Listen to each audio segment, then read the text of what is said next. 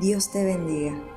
Estamos en nuestro día 9 libres de angustia.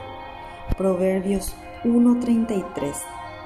Mas el que me oyere habitará confiadamente y vivirá tranquilo sin temor del mal.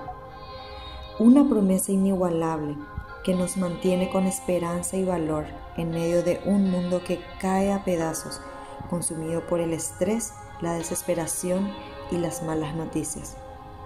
Hay una gran diferencia entre los que ponen su esperanza en el Señor y los que se apoyan en su propia prudencia, en aquellos que escuchan y hacen lo que la palabra de Dios dicta, como menciona Mateo capítulo 7 versículos 24 al 27.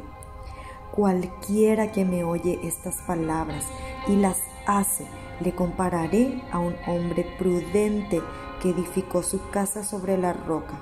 Descendió lluvia y vinieron ríos y soplaron vientos y golpearon contra aquella casa y no cayó porque estaba fundada sobre la roca.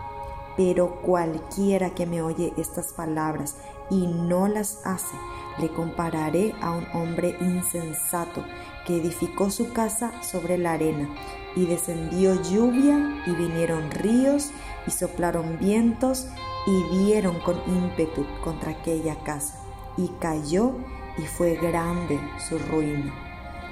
¿Puedes ver la diferencia? Las tormentas sin duda vendrán, los vientos agolparán en contra, pero el que se arraiga y es obediente a la palabra permanecerá firme, seguro e inamovible. Quien se rehúsa a escuchar y a obedecer está expuesto a sufrir las consecuencias y a quedar en ruinas. Escribe en tu cuaderno, ¿estoy viviendo en obediencia y sujeción a la palabra? ¿En qué áreas de mi vida Veo que la tormenta arrasó y necesito volver a sanar y a restaurar siendo simplemente obediente. Puedes decidir hoy escuchar su voz y dar pasos de obediencia.